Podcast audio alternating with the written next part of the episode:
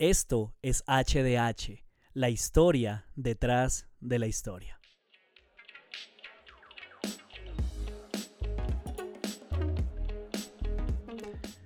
Hola, hola, hola. HDH, la historia detrás de la historia, episodio número 8. Qué bueno saludarlos nuevamente. Muchísimas gracias a ustedes por conectarse semana tras semana, por mantener el espíritu eh, de un aprendiz. Todo eso me motiva a mí a seguir trabajando, también a esforzarme por estudiar y compartir. Eh, creo que, que, son temas bastante importantes para la reflexión teológica de nuestra, que hace parte de nuestra fe. Como les venía diciendo, hoy es la tercera parte ya de nuestro, eh, lo que hemos titulado La Biblia en su entorno, donde hemos venido hablando acerca de evidencia histórica, geográfica, antropológica de la Biblia, eso quiere decir que no estamos tomando recursos extraídos de la misma, sino que queremos mirar en la historia mundial que, digamos, qué datos tenemos acerca de lo que sucedió eh, en lo que nosotros conocemos como la Biblia precisamente. Hace ocho días tuvimos la oportunidad de hablar acerca de la religión de los clanes premonárquicos, cómo estaba organizada la sociedad israelita y cómo fue el inicio de, pues obviamente, el periodo de la monarquía en cabeza del rey Saúl. Cómo ese periodo de los jueces pues fue encaminando hacia que eh, esto se diera y pues en el día de hoy nos corresponde pues seguir con este recorrido. Vamos a hablar acerca de David, vamos a hablar acerca de Salomón y de los reyes que vinieron después de ellos, pero pues haciendo unas aclaraciones que ya quiero mencionar más adelante. Así que pues espero que tengan cuaderno en mano, que tengan el corazón dispuesto, la mente ya enfocada, su bebida de preferencia, un espacio donde pueda estudiar. Y pues nada, bienvenidos y arranquemos este viaje. Los cetros y coronas deben significar muy poco ante Dios puesto que los distribuye a gentes tan poco agraciadas como nosotros, es decir, a un tuerto como tú y a un cojo como yo. Tamerlán.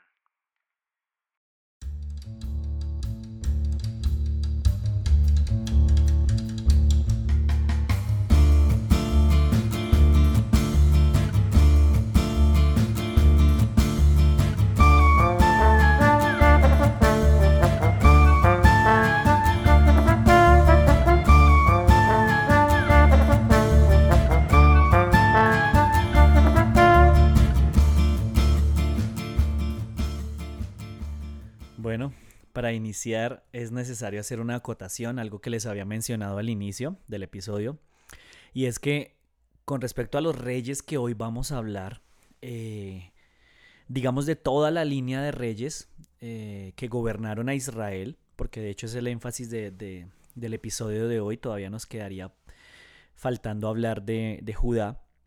Con respecto a los reyes que vamos a tratar en, este episodio, no se han encontrado datos extrabíblicos sobre la actividad de alguno de estos reyes, ¿sí? Ni siquiera hay recursos que nos permitan saber acerca de si existieron realmente, exceptuando un David, que entre comillas lo digo así, un David que inició una dinastía eh, al que se hace referencia en algunos documentos históricos, pero de resto no hay nada así específico que nos pueda ayudar a tener la claridad de que precisamente se está hablando de, ellos. Y pues como estamos hablando de David, pues precisamente como sucesor de Saúl, pues quiero que partamos desde ese punto. Antes de que David subiera al trono, él se presenta como líder de un grupo de mercenarios que ofrece servicios de protección a los habitantes de Judá y que pelea en ocasiones y negocia en otras con los filisteos. Luego de un tiempo, él se convierte en rey de Judá y si ustedes recuerdan, em, Saúl tuvo un hijo que se llamaba Isbaal. Entonces David viene y se enfrenta con él. Y eh, Isbaal muere pues en el conflicto. Y los ancianos que estaban, digamos, eh, en, segundo lugar, digámoslo así, de orden de mando del reino de Isbaal, pues eh, deciden unirse al, nuevo reino de este monarca, del rey David. Entonces ya no tenemos dos, dos, dos grupos eh, dos, monarquías, sino que se une el pueblo en una sola. Y en medio de estos dos reinos que podemos ver, eh, el reino que, le pertenecía a, Saúl y el reino que, le pertenece a David, hay una ciudad que se va a convertir en, creo que la más importante de la historia de Israel y precisamente es Jerusalén. Lo que sucede es que esta, esta ciudad le pertenecía a un grupo de personas que se conocían como los Jebuseos. Entonces David viene, los vence y se apodera de lo que se llamaba eh, una ciudad-estado. En otras palabras, y creo que eso lo tratamos la, semana pasada, ya eran em, poblaciones que estaban organizadas administrativamente, políticamente, y pues eso le va a terminar favoreciendo a David a la hora de convertirse en nuevo rey, porque lo, le va a dar una guía, un, un punto de partida acerca de, acerca de cómo debe estructurar este nuevo reino que están haciendo. En el reinado de David también es importante tener en cuenta que abundaron los conflictos tanto externos como internos. Cuando hablamos de conflictos externos, pues estamos haciendo referencia a las naciones con las que él tuvo eh, problemas, que básicamente fueron los filisteos y los arameos. Y de igual manera, en cuanto a conflictos internos, el más significativo que, que creo que todos reconocemos es el conflicto con su propio hijo Absalón, quien trató de quitarle pues el poder que él tenía como rey. Pero pese a todo eso, bajo su mando se llevaron a cabo acciones que serían decisivas en la consolidación de una monarquía que encerraba, que agrupaba a muchas tribus. Y de ahí entonces es que el detalle de, escoger a Jerusalén como la capital es muy importante. Entonces, como, como, era una ciudad, entre comillas, independiente, que no tenía vínculo con ninguna de las tribus como tal, entonces, eh, lo, que, lo que se consideró es que era muy útil porque centralizaba el poder político de la nación sin estar sometido a la influencia de ninguna de las tribus eh, que existían hasta ese momento. Además, otra cosa que es fundamental eh, hablar acerca del, del, reinado de David es que él logró establecer en el poder a uno de sus hijos, eh, iniciando lo que se conoce como una sucesión dinástica, ¿no? Y que nosotros en, la lectura de la Biblia venimos a conocer como la casa de David. Entonces, cuando, cuando David va terminando su reinado, su hijo Salomón es quien toma el poder, quien, quien ahora se convierte en el nuevo rey de esta nación. Pero el reino que él recibe, pues no es una cosa tan grande, tan impresionante y de hecho tiene crisis en algunas, en algunas situaciones. Es bastante probable que, mejorara la, organización administrativa de la corte, eh, hablando de Salomón, estableciendo un sistema de trabajadores y de tributos para el sostenimiento del reino, lo que nosotros vendríamos a conocer pues como los, los impuestos. Ahora, también tuvo relaciones comerciales y de vasallaje con algunos reinos vecinos. Pero entonces, así como, como hablábamos la semana pasada, esto fue eh, crucial y pues terminó generando eh, problemas porque en últimas le dio la razón a Dios acerca de lo que él les había dicho. Yo no sé si ustedes pueden traer a memoria, la semana pasada al iniciar tuvimos la oportunidad de leer eh, unos versículos del, libro de Deuteronomio, en el capítulo 17, donde Dios especificaba que si algún día ellos eh, deseaban tener un rey, iban a, o sea, Dios les iba a dar unas condiciones, algo a lo cual ceñirse y que, que, Dios esperaba pues que ellos no cayeran en eso, porque si no, entonces el propósito de, de, de, de ese rey iba a quedar totalmente desviado. Así que permítame solamente por un segundo pues traerlo de nuevo a colación para que entendamos qué fue lo que, lo que sucedió. El rey no deberá construir grandes establos para sí, ni enviar a, su gente a Egipto para comprar caballos, porque el Señor te ha dicho nunca vuelvas a Egipto. Y eso fue algo que hizo Salomón. Usted lo puede leer en la historia que se encuentra en la Biblia. El rey no deberá tomar muchas esposas para sí, porque ellas apartarán su corazón del Señor. También sucedió con David, sucedió con Salomón. Tampoco deberá acumular para sí grandes cantidades de oro y plata. Es exactamente lo mismo que sucedió. O sea, lo que Dios, entre comillas, si lo podemos decir de esta manera, espero que no me malentiendan, lo que Dios se temía que llegara a suceder fue lo que terminó sucediendo. Eh, el corazón de ellos se fue desviando acerca de lo que deberían ser como reyes y pues terminaron haciendo lo que Dios en primer lugar y cientos de años antes pues les había dicho que no deberían hacer. Pero volviendo digamos al tema de la vida de Salomón. Durante su reinado, cobró notable desarrollo una clase social de funcionarios, militares y comerciantes que estaban muy ligados a la corte real y que tendrían una importancia en el futuro frente a la hegemonía que habían tenido hasta el momento los ancianos de los clanes y las aldeas en la toma de decisiones colectivas. Entonces lo que se ve acá es que, si ustedes recuerdan, el, pueblo antes de llegar a la época monárquica estaba dividido en familias, luego venían los clanes y pues el grupo, digamos, social más grande eran las tribus. Pero entonces Salomón comienza a ir eh, de a poco, de a poco, ir eliminando estas figuras y toda la, toma de decisiones, toda se va concentrando hacia un poder político, pues en cabeza del rey y pues los servidores que vienen, eliminando así pues la autonomía de muchas de las, de, estos ancianos que se mencionan ahí, de los líderes que estaban dirigiendo sus propias aldeas. Ahora, eh, una de las cosas que resalta mucho o que impulsó la fama de Salomón fueron básicamente, la, o sea, la podemos concentrar en dos aspectos básicos. La sabiduría, por la que fue famoso, y segundo, la construcción del templo. Pero entonces, antes de que sigamos avanzando con, la idea de lo que sucedió en el templo, quiero que, pensemos en algo que es fundamental y que no sé si de pronto alguno de ustedes ya lo ha estado pensando y es, bueno, y, si Dios fue quien dijo que él quería ser el gobernante de, del pueblo, ahora con esta idea de que ya va a haber una sucesión dinástica, entonces, ¿qué pasa con la figura de Dios? ¿Qué, qué, ¿Cómo queda esa situación ahí, no? Pues déjeme le cuento lo siguiente. El corto paso de Saúl por el reino, en últimas, cuando usted lo mira desde una perspectiva más amplia, se comparó con el de uno de los jueces que se levantaron en el pasado, ¿sí?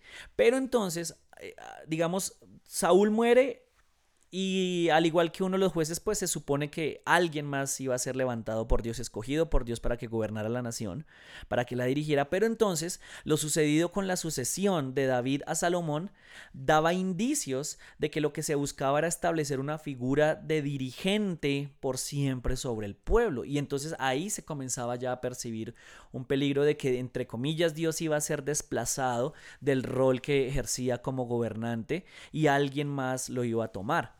Sin embargo, eh, cuando usted lee la Biblia eh, y, se da cuenta de, lo que Dios esperaba de ellos, usted se dará cuenta que, que Dios dejó muy claro que estos reyes no eran más que servidores suyos y del pueblo.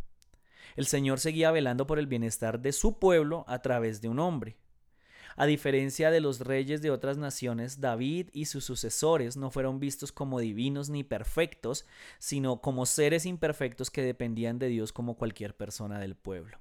Ustedes eh, lo habrán notado en muchas de las, de las historias de las culturas ancestrales siempre se veía al rey y de hecho pues en la literatura se muestra así eh, de hecho lo mencionamos en el relato de Gilgamesh en uno de los episodios anteriores como la figura de, todo rey, de todo gobernante, de todo emperador, de todo faraón, siempre estaba ligada a la divinidad y se creía que eran dioses básicamente, pero en el pueblo de Israel, aunque Dios les da la posibilidad de que ahora tengan un rey, siempre trae a memoria y les va a hacer ver que la persona que está ahí no es igual a Dios, sino que sigue siendo un ser humano imperfecto.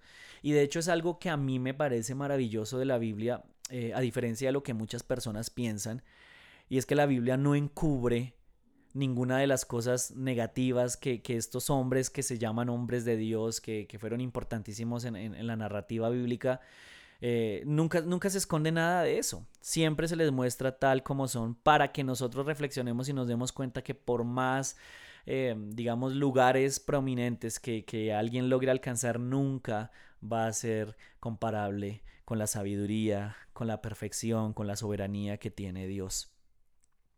Y de hecho usted va a mirar en la historia de, Salomón y de David, va a encontrar una cantidad de errores tremendos, tremendos. Me refiero a nivel moral, a nivel familiar. Siempre va a encontrar defectos en cada uno de ellos. Pero pues eso no impidió que Dios no les diera la oportunidad de precisamente servirlo a servirle a Él y servirle al pueblo.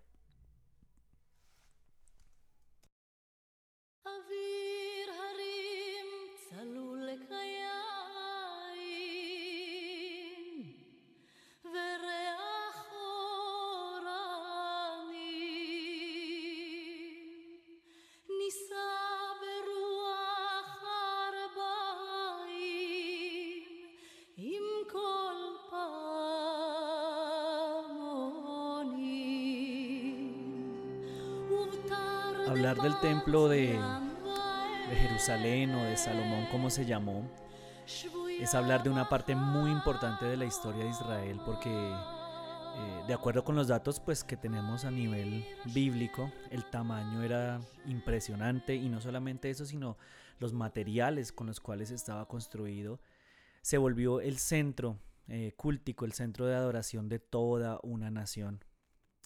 Así que la monarquía que se estaba instaurando en este lugar pues también se ocupó de facilitar los medios y las instalaciones adecuadas para las tareas de culto, que hasta ese momento, como habíamos hablado la semana pasada, pues se habían limitado a ceremonias domésticas o en lugares altos.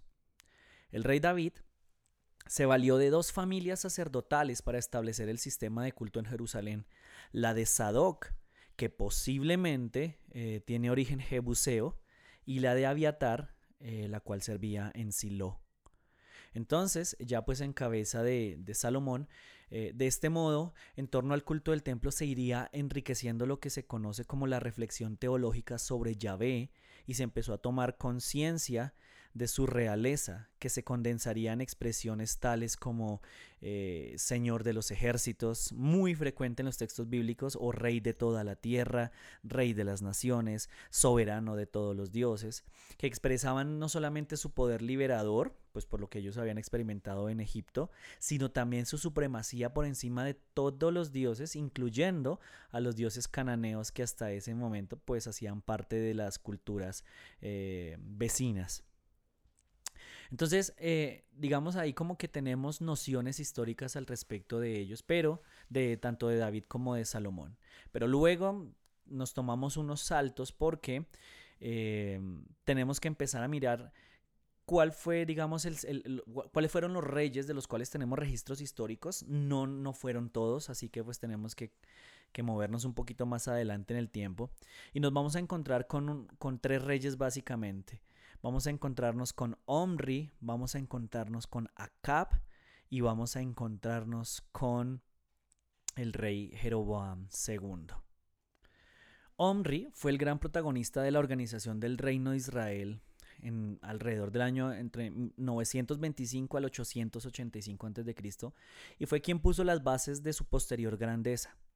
En cuanto a su política exterior, Omri fue quien desarrolló las relaciones comerciales con las ciudades fenicias de la costa y sometió a Moab a vasallaje.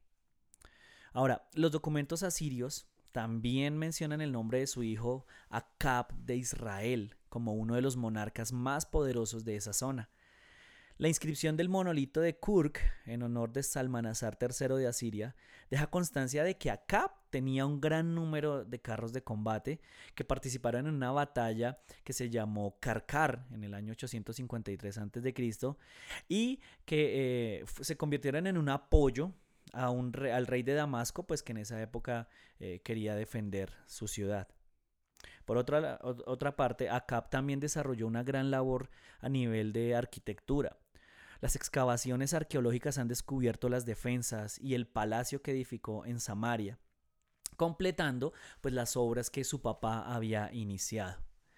En la corte había detalles de un lujo exquisito, como lo atestiguan los espléndidos marfiles tallados que se han encontrado entre las ruinas del palacio, y también llevó a cabo eh, importantes mejoras en los sistemas defensivos y de conducción de aguas en Azor y Megiddo.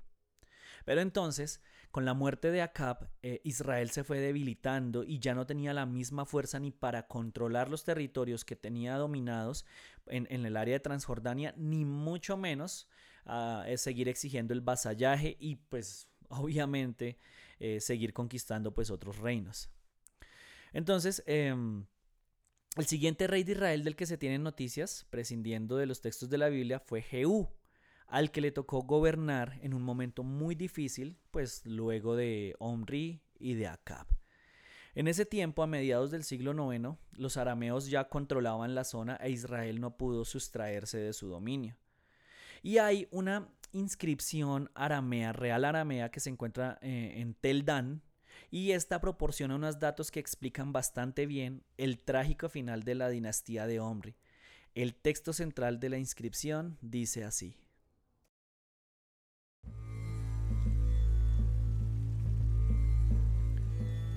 Cuando mi padre enfermó, y se fue con los suyos, sus antepasados. El rey de Israel vino ante la tierra de mi padre. Pero Adad me hizo rey, y Adad vino ante mí, y yo partí de los siete, de mi reino, y yo maté a setenta reyes que habían uncido miles de carros y miles de caballos. Y yo maté a Jeroam, hijo de Acab, rey de Israel, y yo maté a Ohaz, hijo de Jeroam, rey de la casa de David. Y yo dejé sus ciudades en la ruina su tierra inmersa en la desolación. Luego de esto, Israel tuvo un periodo de recuperación en cabeza de Jeroboam II, y se han encontrado en varias aldeas de la zona abundantes restos de instalaciones dedicadas a la elaboración y comercialización del aceite de oliva. El mercado potencial era importante, ya que desde allí podía exportarse a Asiria y ser llevado en barco a Egipto, y grandes potencias que carecían entonces de, esas extensiones de olivar, pues eran eh, clientes en potencia. También se hicieron plantaciones de vid y se desarrolló una industria de vino. Y de hecho, pues hay eh, documentos que confirman que el vino que salía de Israel alcanzó a llegar pues a unas naciones vecinas. También la población rural aumentó en esos momentos de paz y de desarrollo agrícola sin tener que hacer frente a campañas militares. En ese momento, la región llegó a estar densamente poblada y se calcula pues a partir de datos arqueológicos que el reino de Israel, incluidas las tierras de Transjordania, contó con un total de unos 350 mil habitantes. Pero entonces aquí quiero que terminemos este episodio hablando de algo que es muy importante y que nos va a ir dando luces acerca de lo que viene en el futuro de Israel y es el sincretismo y pues la aparición de los profetas en la nación. En el primer libro de Reyes se dice que tras la muerte de Salomón y la partición del reino, pues como la mayoría de nosotros quizá conocemos, Jeroboam, quien quedó en cabeza de Israel como rey, y de hecho quien había sido empleado en la construcción del palacio de Salomón, quien se rebeló y posteriormente pues huyó a Egipto, él fue el que erigió un santuario en Dan y otro en Betel. Pero entonces la decisión él la tomó sencillamente porque eh, él quería descentralizar eh, los el, punto de adoración que se encontraba en el templo de Jerusalén y lo que buscaba era pues que en todo lugar, en todo digamos el territorio pues existieran santuarios locales y eh, que estuvieran pues regidos por un sacerdocio local pues de, la, de igual manera, ¿no?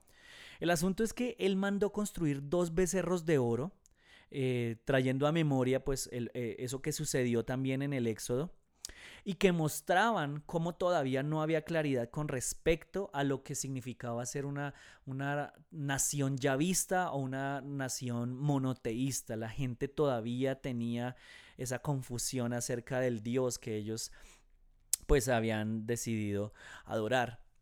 Y e increíblemente casi dos siglos después el becerro siguió siendo tan popular que el profeta Oseas hizo denuncias al respecto, ya que la gente acudía a besar este becerro e hicieron duelo cuando cayó en mano de los asirios. Entonces, ¿qué fue lo que sucedió? Devolvámonos un tricitico, un poquito. Omri eh, como él abrió los caminos, digamos, comerciales, él impulsó toda esta expansión, estos tratados de libre comercio, si se pueden decir de alguna manera, pues no solamente eso hizo que, la nación, eh, que los productos de la nación pues alcanzaran lugares lejanos, sino que también la nación le abrió la puerta a la circulación de ideas religiosas extranjeras que generaron un gran impacto en lugares como por ejemplo Samaria, ya que esta ciudad se encontraba eh, en camino, conectaba mucho eh, pasajes comerciales, ¿no? Y pues un ejemplo de esto es el posterior matrimonio que vamos a ver en la Biblia de Acab con Jezabel, que más que un matrimonio por amor, pues fue un matrimonio por alianzas. Y, y, quien terminó, esta mujer terminó implantando un templo a Baal con sacerdotes, con profetas en la nación de Israel. Y como este culto pues era novedoso, pues en últimas terminó por ganar muchísimos adeptos en el pueblo de Israel.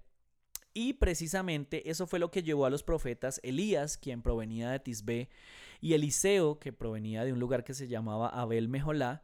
Ellos fueron los que encabezaron la reacción de protesta que tendría muchísimas consecuencias. Usted lo puede leer en los libros de Reyes. Y una de las cosas que digamos fue como un detonante fue la injusticia sucedida con la viña de Nabot. Eso se encuentra en Primera de Reyes 21.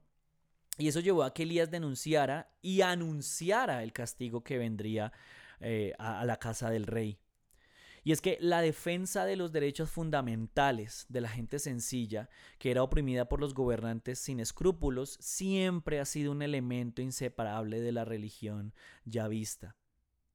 Sin embargo, a pesar de todos los esfuerzos, a pesar de la lucha del profeta, pues en la, la nación no, no, experimentó el cambio que él se imaginaba luego de, pues, de las denuncias. Eh, el rey siguió actuando de la misma manera y la nación pues siguió eh, adorando a Baal. Años después, bajo el reinado de Jeroboam II, la nación experimentó un crecimiento económico, como lo mencionamos hace un rato, pero a nivel social iba en picada. Sí, los campesinos, la gente pobre de la nación con el paso del tiempo iba experimentando más y más abusos. Muchos de ellos llegaron a, quedarse sin tierra debido a los intereses de los prestamistas que eran demasiado altos y en unos casos que, que era una de las cosas que Dios había denunciado desde el principio que había prohibido, muchos de estos israelitas terminaron siendo esclavos de otros israelitas. Y entonces ese es el escenario social en el que profetas como Amós y Oseas pues hacen su aparición. Y yo quiero que, que, que, aunque de pronto no estamos hablando de este tema, sí es importante aclararlo y es que Dentro del contexto cristiano a veces creemos que temas como la profecía solamente hacen, eh, están relacionados con eventos futuros, anunciar cosas que van a suceder y en un gran porcentaje pues cosas negativas, pero no es así. Cuando usted revisa la Biblia se va a dar cuenta que la profecía bíblica realmente cubría un abanico que no solamente se reducía ni a cosas del futuro ni solamente a asuntos espirituales. Porque ambos profetas y muchos otros profetas que, que, que, nos vamos a encontrar en la lectura de las escrituras denunciaron los abusos sociales, políticos y religiosos que, que, el gober que los gobernantes y que el mismo pueblo pues estaban ejecutando. En otras palabras, lo que ellos querían denunciar era que eh, esta nación había cambiado los valores del gobierno del Dios de Israel por valores inmorales y corruptos y habían adoptado la cultura eh, de las otras naciones que lo rodeaban.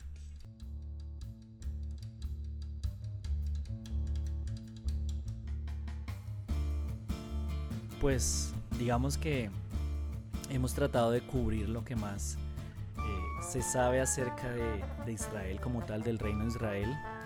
Ya se comienza a ver esa decadencia en muchos aspectos que va a encaminar hacia lo que luego se conocería como el destierro. Y hay, hay que aclarar lo siguiente, si en Israel, digamos, eh, llovía, en Judá no escampaba porque la próxima semana que, que, hablemos acerca de lo que sucedió en la otra parte del reino nos vamos a, a, dar cuenta que había muchos conflictos de igual manera que los reyes no estaban a la altura, digamos, de lo que alguna vez se había pensado que deberían ser. Y pues van a enfrentar muchísimos conflictos debido a esta situación. Entonces, pues muchísimas gracias por haber estado hoy conectados. Espero que hayan disfrutado de este tiempo, que hayan aprendido, que los haya enriquecido que los lleve pues a reflexionar como siempre lo hemos dicho. Y la otra semana nos queda un viaje espectacular. Yo espero que eh, lo que estamos haciendo al hablar de historia pues no los aburra, sino que de hecho les cambie la perspectiva acerca de, lo que sucedió y pues les dé luces acerca también de a la hora de leer la Biblia, eh, de acercarse a ella. Eh, nos quedan muchísimas cosas muy muy interesantes. Eh, ya casi vamos a llegar a la época donde dijimos que íbamos a cerrar esta, este ciclo de historia que es eh, el, el, el, año en el que nace Jesús, eh, digamos la cuestión del gobierno del imperio romano y todo eso es muy muy importante a la hora de que nosotros pues como le digo tratemos de interpretar la Biblia. Así que nada más, muchísimas gracias por haberme acompañado una vez más en este recorrido.